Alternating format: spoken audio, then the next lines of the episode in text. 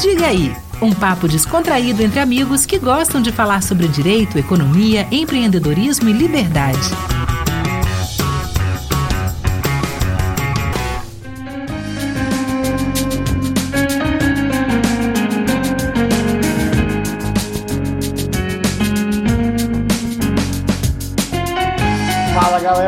Aí, Marcelo Mendonça aqui. Hoje estou com o Francisco Machado. Um episódio de hoje, Francisco, bem interessante, tá? Porque o nosso entrevistado ele deu uma mudança aí na minha vida, pelo menos de investimentos aí, numa palestra que eu assisti dele lá no Líderes. E acho que com você também, né? Pois é. E olha que você é um cara extremamente medroso, hein? Tinha medo de botar dinheiro na poupança mas aí assistiu uma palestra desse cara e botou dinheiro em Bitcoin agora, em que reviravolta. É, reviravolta. Com quem que a gente está aqui, Chico? Apresenta aí o nosso entrevistado do dia. Estamos aqui com o Vitor Stable, da Liber Capital. Vitor, ele deu uma palestra recentemente no, no Líderes do Amanhã. É, ele entende muito da área de desbancarização, trabalha nesse setor, mas a palestra foi sobre bitcoins extremamente interessante, passou um conhecimento que eu, que eu não tinha, que eu, me deu muita curiosidade para buscar entender mais. Hoje eu acho que a gente vai ter uma aula aqui, Marcelo. Bom, pessoal, primeiro eu agradeço vocês pelo convite, tenho certeza que vai ser um papo muito bom. E queria complementar, eu entendo tanto da, da desbancarização quanto da bancarização, né? Porque eu, no meu job eu bancarizo e depois na física eu desbancarizo. Boa, boa, boa. Então vamos lá. Hoje, Vitor, a gente, o, nosso, o título da nossa conversa de hoje é o seguinte: criptomoedas, bolha ou realidade? E eu já quero começar aqui, como o Francisco falou, até uns anos atrás, isso não era hoje, não, mas uns anos atrás, eu tinha tanto medo desse negócio de banco que eu achava que o melhor local para o meu dinheiro estar era na poupança, alguns anos atrás, tá? Mas enfim, foi evoluindo, líderes ajudou, IBEF ajudou, enfim, estar com pessoas como você ajudou. Agora, cara, tem um negócio que até outro dia eu estava lendo o Crash, né, do Alexandre Versignazzi, e eu tô lendo agora também Ascensão do Dinheiro, e, e eu vejo assim que historicamente toda moeda ela, ela é baseada num astro, né? Assim, ainda que ah, o ouro, beleza, escolheu-se o ouro porque é bonito, porque chama atenção, é raro, etc. Mas era um astro. E a gente vai evoluindo, tal, tal, tal. E aí a gente chega hoje num ponto das criptomoedas que assim não tem um astro, é baseado em quê? E tá esse valor assim louco, assim de onde vem isso, cara? Assim, eu já queria começar assim. Dá para levar a sério? É para levar a sério mesmo? Ah, com certeza. Acho que começou bem a, a pergunta. É curioso, porque assim, realmente, até pouco tempo atrás, toda moeda ela começou com lastro, né? Mas ao longo do tempo ela foi perdendo esse lastro. Então, se você for olhar hoje as moedas de qualquer país, né? O dólar, o real, ele não tem lastro nenhum.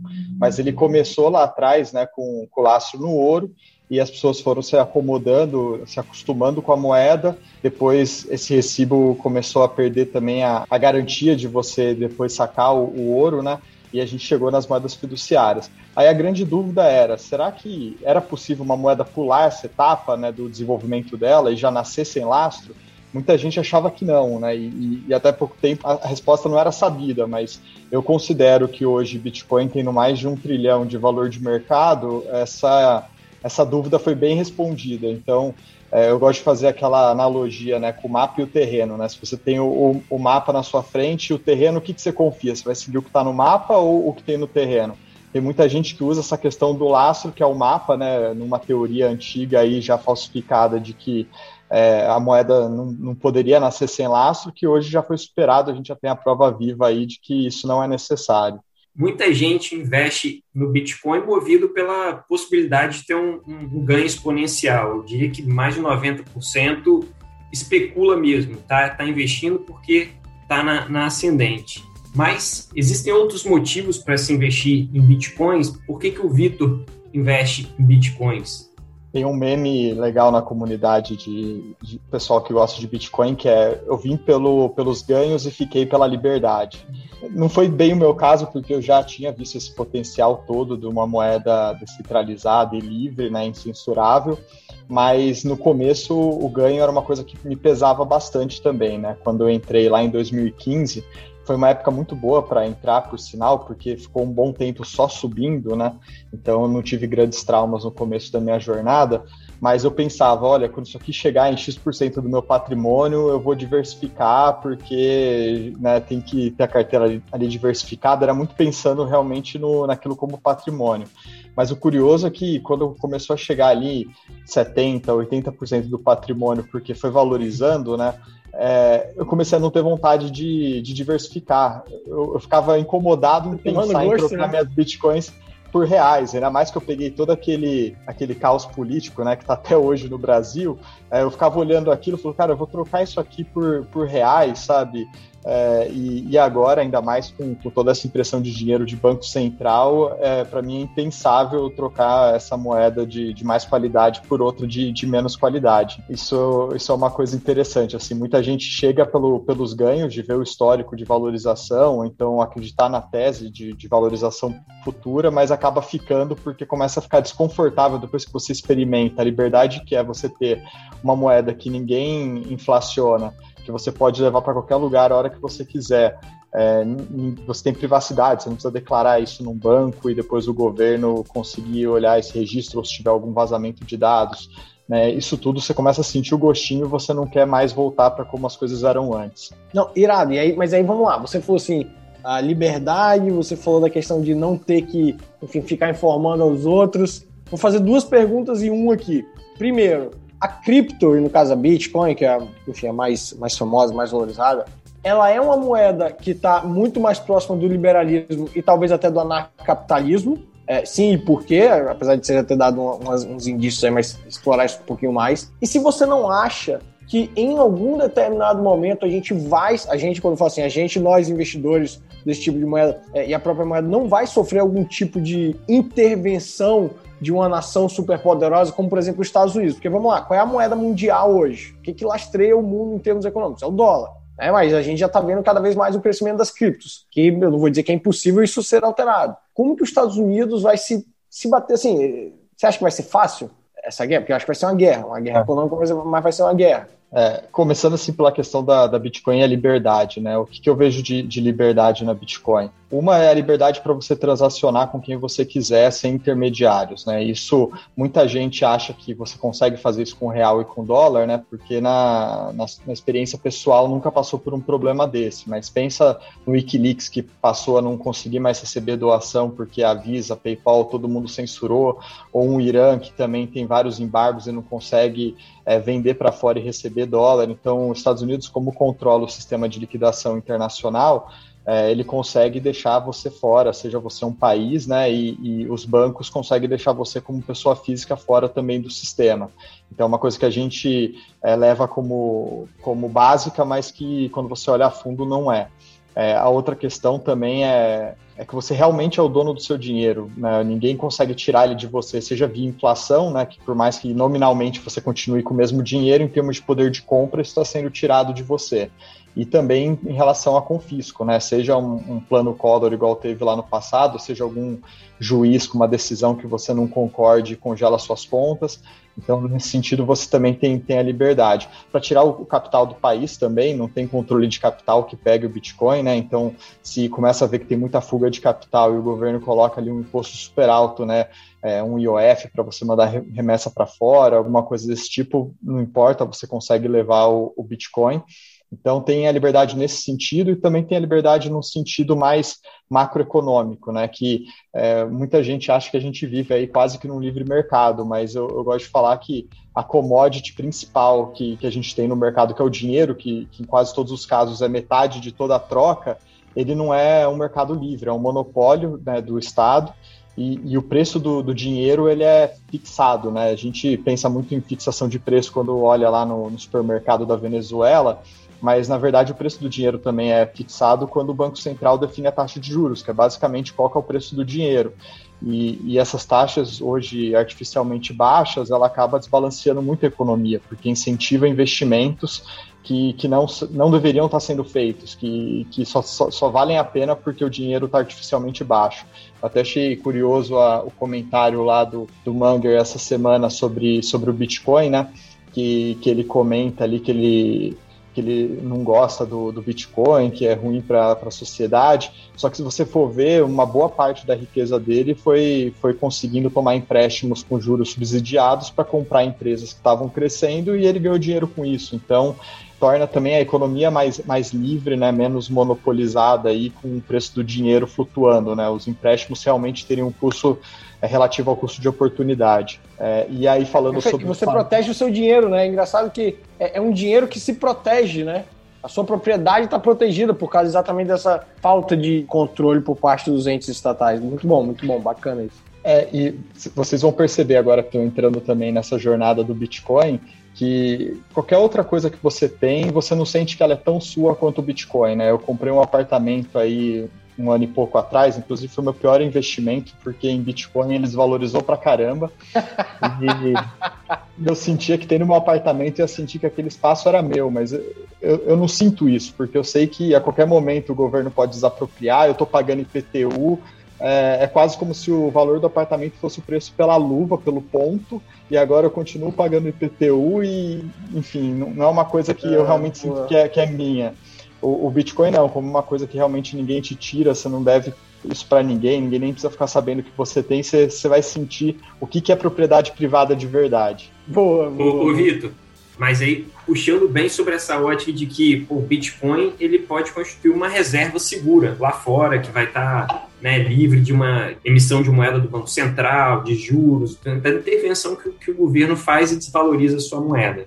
Só que existem outras reservas que as pessoas até utilizam mais, por exemplo, o ouro. Nem sei se utiliza mais ainda, né? Mas sempre foi o ouro. Eu coloco lá, compro ouro lá na Suíça, que é um país mais seguro politicamente por que, que o Bitcoin, investir no Bitcoin é melhor do que investir no ouro, que está lá parado e tem outra característica, ele é menos volátil, porque o Bitcoin ele tem uma volatilidade. Eu lembro há três anos atrás que tinha um monte de amigo meu que investia, eu acho que foi há três anos atrás, e chegou a 80 e poucos mil e teve uma queda absurda o Bitcoin. O pessoal começou a ficar desesperado, vender, né? fez mau negócio, porque se tivesse segurado hoje está valendo muito mais.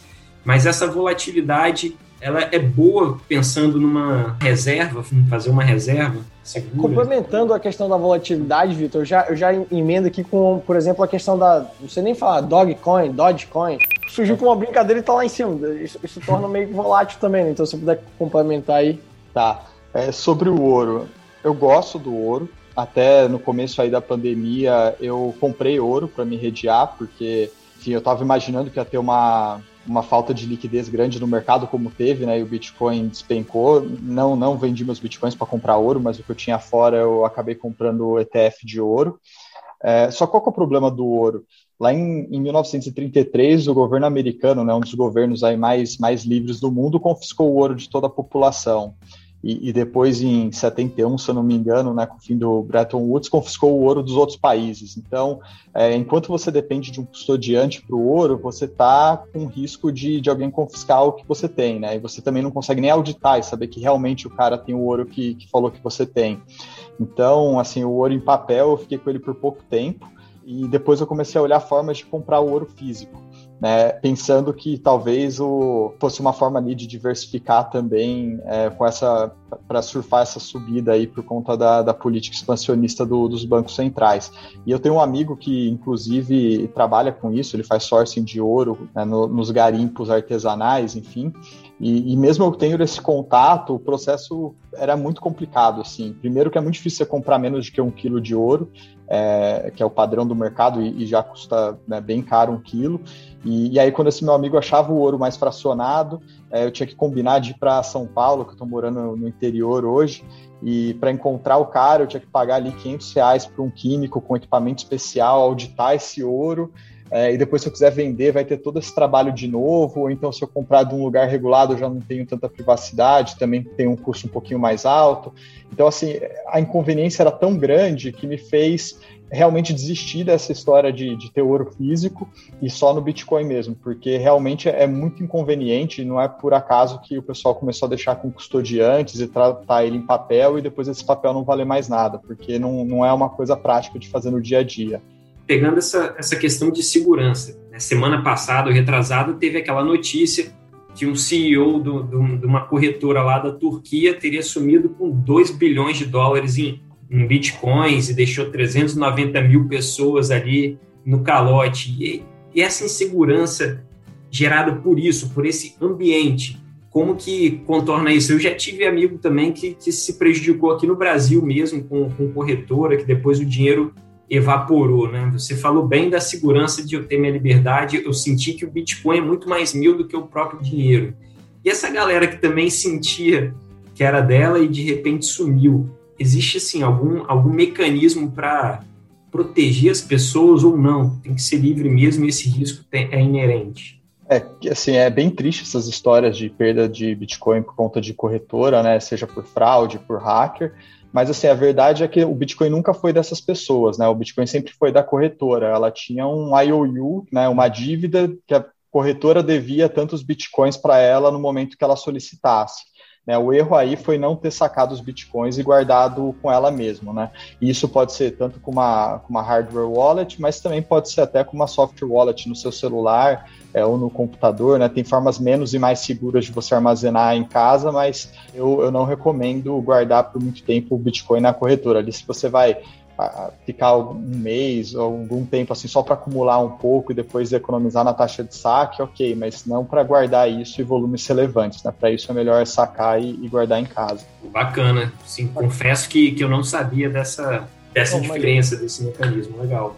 Mas, ô Vitor, onde você acha que a gente vai com as criptos? É, assim, é, é o futuro, 5%?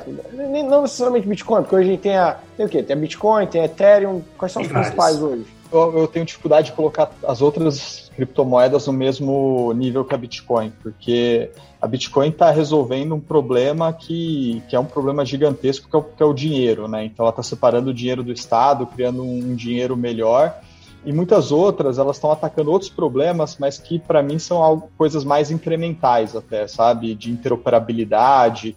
Então eu tenho dificuldade de colocar as duas no mesmo cesto, é, mas para mim Bitcoin realmente é, é o futuro. Eu acho que assim faz muito tempo que a gente precisa de algo dessa forma, né? Até vários economistas famosos, né? E tem até uma citação muito legal do, do Hayek é, falando que precisava ser inventada uma nova forma de, de dinheiro honesto, mas que é, tinha que ser de uma forma ali que os governos não percebessem e que não pudessem parar o negócio. Parece que o cara ah, é que sempre atual, né? É, é absurdo. Então, assim, é uma coisa que já se sabia que, que era necessária, mas demorou para inventar uma forma prática de se existir. Então, aí que eu acho que está a maior inovação. E aí tem outras moedas, né? Tem o Dogecoin ali, que é, foi uma piada que criaram. É. Se você for ver, os parâmetros econômicos são horríveis, tem uma puta inflação ali, não tem limite de, de supply, mas, enfim, é, o mercado tá. Tem, tem, tem coisas aí que eu acho que são bolhas mesmo. O Ethereum é, é uma que eu também não, não gosto muito, né? Deixei de ganhar muito dinheiro por não ter comprado ela lá atrás, porque eu cheguei a comprar ela acho que a 2 dólares, vendi a 4, mas é porque eu acho que o, o, propósito dela pode ser muito facilmente substituído por outra, né? Porque uhum. o valor dela não está na, na, escassez e nas propriedades ali de ser um bom dinheiro, está mais naquela questão lá de computador distribuído, e isso você ir para um outro não é, não é uma barreira tão grande, né? Até tem a, a moeda lá da Binance, parece que agora em, em volume, em quantidade de transação, está passando o Ethereum. É, então, é uma que eu acho que os trade-offs que eles, que, eles, que eles escolheram ali entre segurança, complexidade, eu não sei para qual caso de uso é o melhor trade-off. Acho que muita coisa é melhor estar centralizado mesmo no banco de dados e o que tem que ser descentralizado não precisa de toda essa complexidade e risco de segurança que isso traz. É, bacana, bacana. Agora vem cá, fala aí para os ouvintes as principais dicas que o Vitor pode dar para é, ser investidor. Primeira coisa para mim tá investidor de cripto. Primeira coisa tá claro, Bitcoin. O que mais? Eu vi Isso. outra que você mexeu, meio que você falou, não deixa na corretora, assim, né? Traz para cá. Fala aí, dá umas dicas aí para nossos ouvintes. Exato. Bom, tomar cuidado também com promessas irreais, então tem muito lugar que, que promete ali ganhos absurdos se você investir em Bitcoin lá, então fuja se é bom demais para ser verdade, é porque realmente é. É, outra coisa que eu tenho visto menos hoje, mas já, já pegou uns amigos meus no passado, era mineração de Bitcoin, principalmente o cloud mining, que você é, dar dinheiro para alguém gerenciar lá uma, uma mineradora de Bitcoin e a pessoa investe achando que vai ganhar mais do que comprando diretamente, mas é muito difícil você ser competitivo, é, porque geralmente o cara que tem acesso ao melhor hardware, energia barata, acaba ganhando esse jogo. Então também tomar cuidado com essas é, possibilidades de minerar, né? Vai na corretora mesmo ou compra de algum colega que esteja vendendo ali no peer-to-peer. -peer. E, ah, e também a outra tão importante quanto a dica de, de comprar Bitcoin é não vender porque também tem muita gente que eu conheço que seguiu o meu conselho de comprar lá em 2015, pagou menos de mil reais a Bitcoin, só que depois, quando estava 3, 4 mil reais, vendeu e está esperando até hoje cair para baixo do que estava quando vendeu para comprar de novo, né? E não vai comprar Coitado nunca mais. Já era. Então é, é, é, que é tão fácil que as pessoas é, querem complicar, acham que tem alguma coisa errada, sabe? Que precisa fazer alguma coisa, mas tem o, o Michael Saylor, que é o CEO da MicroStrategy, ele fez uma analogia interessante, né? É, se você estivesse comprando a Apple lá em 95, né, sabendo que ela ia valorizar tanto quanto ela valorizou, você ia ficar tentando tradar, é, comprar na alta e depois você comprar na baixa, ou você ia abraçar aquilo lá e ficar até o final, né? Então, para quem acredita no, no, longo prazo da Bitcoin, não faz sentido você ficar tradando no caminho, você tem até risco ah. ali de se dar mal. Boa, boa analogia. E aí, falando até de Apple, vamos, vamos falar da, da Tesla né, que a Tesla comprou um estoque de um bilhão e meio de, de dólares em, em, bitcoins. Como que você lê esse movimento? Por que, que você acha que a Tesla fez isso? Peraí, comprou, subiu, vendeu. Uma parte logo depois, né? Será que foi um movimento especulativo usando o poder do, do Musk? É, eles venderam só 10%, né? E o argumento dele é que era para provar a liquidez do ativo para os acionistas ficarem mais tranquilos. Então, se isso for verdade, eles já recompraram, vão recomprar esses 10%. Então, ali eu não, não vi como alguma coisa pessimista de, de fato. É, mas eu, eu acho que eles compraram isso tanto porque o, o Elon Musk deve ter percebido, né? O problema que é ficar com esse com esse dinheiro no balanço, e acho que ele, mais do que muita gente, está se beneficiando desse, dessa, dessa expansão monetária, desses juros baratos, né? Isso beneficia a Tesla, então ele está ganhando agora nas duas pontas. Ele pega o dinheiro barato e usa para comprar Bitcoin. É, e também tem um lado, acho que, relacionado ao meio ambiente, né? Que apesar de muita gente espalhar a história de que Bitcoin é ruim para o meio ambiente, que vai, enfim, que, que, aumenta muito o consumo de energia e emissão de carbono, a verdade é que as principais fontes de energia para mineração de Bitcoin são renováveis, é porque Bitcoin tem que ser minerado onde a energia é mais barata, e ela é mais barata nas renováveis quando você tem é, muita oscilação de, de fornecimento, então algumas hidrelétricas lá no interior da China, que, que tem muito pouca população, é, elas pagam para você usar a energia delas, né? Ou então aqueles é, plantas de gás natural que tem o flaring, né? Que eles queimam o gás, que, que excesso de, de gás do negócio. Então o pessoal está usando isso para minerar Bitcoin. Então, na verdade, isso está sendo até bom para o meio ambiente.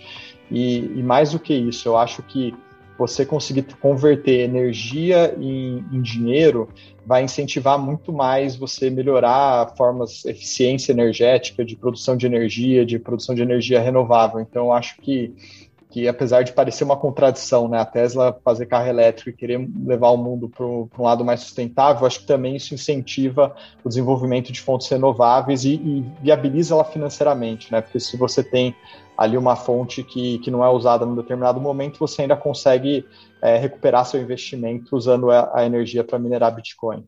Não, bacana essa da fontes renováveis, eu não sabia, né? Pelo contrário, até estava vendo muita crítica ao Bitcoin por demandar muita, crítica, muita, muita energia crítica. na mineração. A China é. até algumas semanas atrás proibiu que, que ocorresse mineração numa determinada região lá, enfim, mas legal saber disso. E, e Vitor, assim, uma coisa que todo mundo quer saber, quando que você acha né, que a gente vai poder usar bitcoins no nosso dia a dia? Vou na padaria, compro um pão e pago com, com unidades ali, frações de bitcoins. Né? Ter, Bitcoin tem aquele aspecto de fato de, de moeda mesmo, de troca e ser usado no nosso cotidiano. Você enxerga isso? Olha, já tem formas de, de usar, né? Tem, tem alguns cartões com bandeira Visa, Master, que quando você passa o cartão, ele já manda o comando ali para alguma corretora que liquida seus bitcoins na hora e converte em reais para fazer o, o, pagamento em dólar. Né? Isso já é um produto que existe para fazer interoperabilidade do mundo do Bitcoin com, com o mundo de pagamentos é, fiduciário.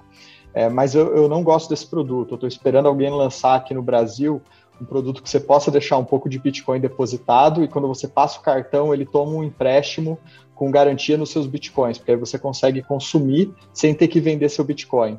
Então, é, então... Por que a gente não lança aqui? Já tem três aqui, ó, querendo aí, ó. Eu acho que é uma, uma boa ideia. Mas assim, eu acho que para ser usado realmente diretamente, a pessoa aceitar Bitcoin direto, você transferir Bitcoin, ainda vai mais um tempo, acho que muito por conta da fase que está da adoção, né? Porque como a gente ainda está numa fase ali de descoberta de preço, com uma valorização muito rápida, mas também com algumas quedas, algumas correções, nem quem tem Bitcoin quer gastar ele e, e, nem quem vende algum produto ou serviço vai querer receber ele pelo risco ali de ter alguma queda depois e ter um problema no fluxo de caixa.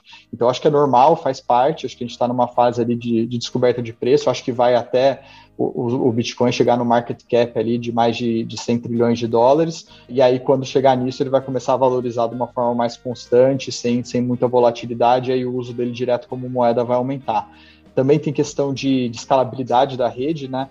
que ela suporta ali cerca de, de sete transações por, por segundo só, então não dá para escalar demais, mas já tem algumas soluções bem legais, como a Lightning Network, que permite você escalar isso infinitamente, então é, tem, é, é, legal porque a tecnologia está se desenvolvendo enquanto também a, o ativo Bitcoin se desenvolve, né? Então acho que vai demorar um tempo ainda para a gente usar dessa forma. É bacana, eu vi, eu tava, enfim, eu vi alguém no Instagram, não lembro quem foi, falou o seguinte, ó, se você tá achando que já tá tarde para investir em cripto, pelo contrário, ainda tá muito cedo, ainda que alguém tenha anos atrás, ultra cedo, né, ainda tá muito cedo, então não deixe de aproveitar. Eu quero assim fazer uma última pergunta antes da gente terminar essa parte, que é o seguinte: quem é o maior inimigo das criptomoedas? Maior inimigo das criptomoedas? É o maior desafio, assim, que, vai ter uma maior luta, embate para ir para chegar aos, aos trilhões que você mencionou agora. 130 trilhões, é isso que você falou? É, mais de 100 trilhões de dólares. 100, Enfim, 200. Qual vai ser o maior desafio dos bitcoins superar para chegar se chegar a isso? É um governo? É uma ideologia? É o medo da população? É o quê? Olha, eu acho que até você perguntou mais cedo, né, do governo conseguir impedir. Eu acho que já passou do ponto que isso seria possível. Eu acho que está no ponto igual o Uber, né, que eles tentaram proibir, mas já tinha tanta adoção que não dava mais para voltar atrás. As pessoas já conheciam como era o um mundo diferente. Então, acho que está nesse nível. O que eu vejo de maior risco, assim, é é realmente a gente entrar num, num, momento ali econômico muito ruim por conta de toda essa bolha de expansão monetária, a gente entrar numa crise muito grande e, e o Bitcoin ser, ser usado como vilão, né? Que é, sempre já aconteceu várias vezes na história da humanidade de uma grande moeda ali que era a reserva mundial, ela perder seu valor e, enfim, tem que toda a economia tem que se, se reerguer e, e meu, meu receio é isso acontecer e, e, esse discurso do Bitcoin como vilão ser muito forte, atrasar aí alguns anos a, a adoção, né, gerar algum ressentimento, mas eu, eu não vejo isso como um cenário que me preocupa muito, acho que vai, vamos passar por uma fase ali mais de combate, é que vão tentar parar isso mesmo, mas que eu acho que vai ter muito pouco sucesso e por muito pouco tempo. Não, bacana. E é o que você falou, é um atraso. Não vai acabar, não vai anular, não vai revogar, enfim. É um atraso. Muito bacana. Pô, que, que... Tá vendo, Francisco, quando eu falo que a gente aprende com esse negócio aqui, a gente aprende demais. O ouvinte aprende, mas o aprendizado aqui no, no cara a cara é diferente.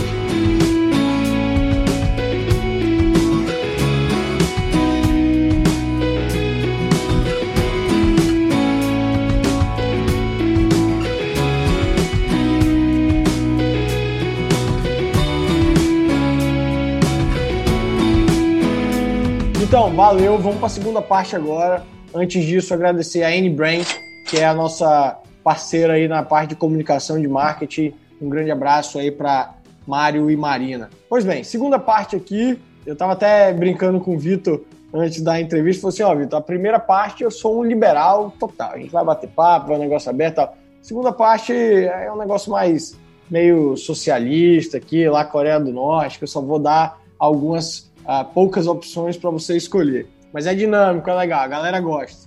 É a única parte socialista que vem de mim que a galera gosta. Vamos lá. Vitão, primeira coisa, por favor, nos indique um livro. Ah, eu indico The Sovereign Individual. Ele, infelizmente, não tem tradução para o português, mas é, é, um livro fantástico que, inclusive, previu a, o surgimento do Bitcoin com detalhes assustadores. Tá na lista já. Um filme e uma série. Nossa, agora você me pegou. Bom, série, eu gosto bastante da House of Cards, né, que Irado. já faz um tempinho, e filme uh, The Big Short. Boa. Muito bom. Sensacional. Totalmente relacionado ao nosso tema aqui. Um esporte. Uh, motocross. Moto- Você faz? Faço trilha, né? Não, não em pista, mas, mas faço. Foi, foi um esporte que eu aderi na pandemia para fazer com isolamento social total e pro meio do Ah, mato. pô, irado. muito bom, muito bacana. Uma personalidade. Satoshi Nakamoto. Boa. A gente vai falar mais dele ainda hoje. Segura aí. Um valor. Liberdade. De verdade, boa. Um autor. Bom, vou dar o autor do, do livro que eu recomendei, Lord Resmog. Pior cripto. Nossa, tem tanta crítica ruim que é difícil falar qual que é a pior. Eu vou falar da, da Dogecoin porque acho que muita gente está achando que tem algum futuro lá e, e realmente não Concordo. tem. Porque, é porque assim, a pergunta tava melhor cripto. Só que durante a entrevista você deixou claro que é só Bitcoin. Então, melhor cripto, Bitcoin, pô. Então, beleza, eu mudei aqui agora. Ah, para reserva, cripto, dólar ou ouro? É, nenhum dos três, Bitcoin. Boa. Agora essa aqui. Satoshi Nakamoto ou Elon Musk? Satoshi Nakamoto. Mas, mas inclusive dizem por aí, tem, tem uma das teorias aqui, ele, ele é o Elon Musk, não tem essa, essa onda aí que já falaram vez? É, mas não, não é. Não é, Assim. não, não é. Não é. Muito distante. São, você já esteve aqui na Terra recentemente. E aí, São Paulo ou Espírito Santo? Espírito Santo. Bom demais. galera.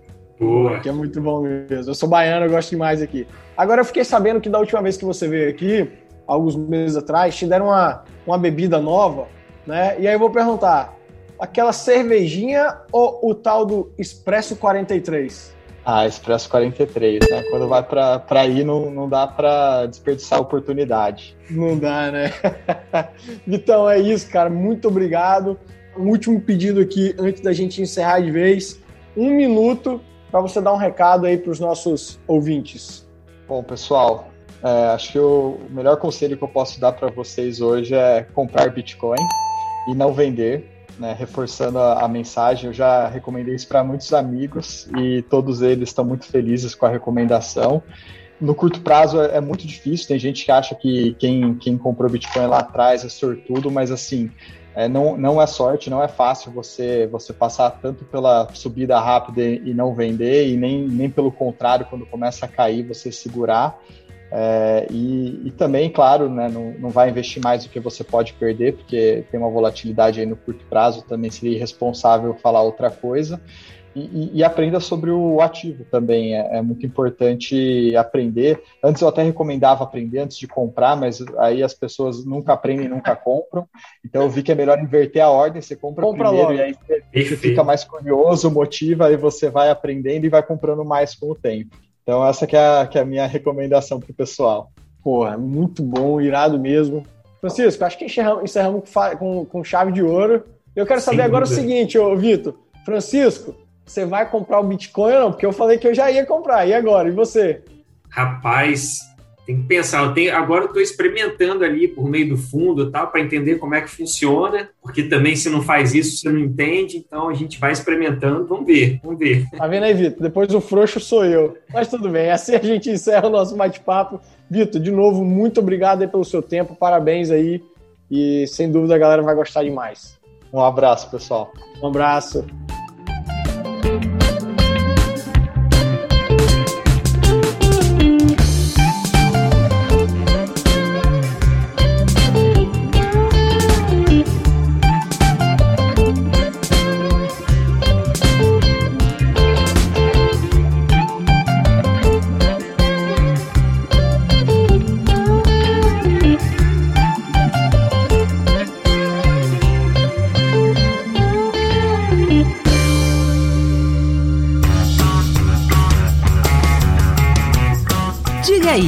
Papo descontraído entre amigos que gostam de falar sobre direito, economia, empreendedorismo e liberdade.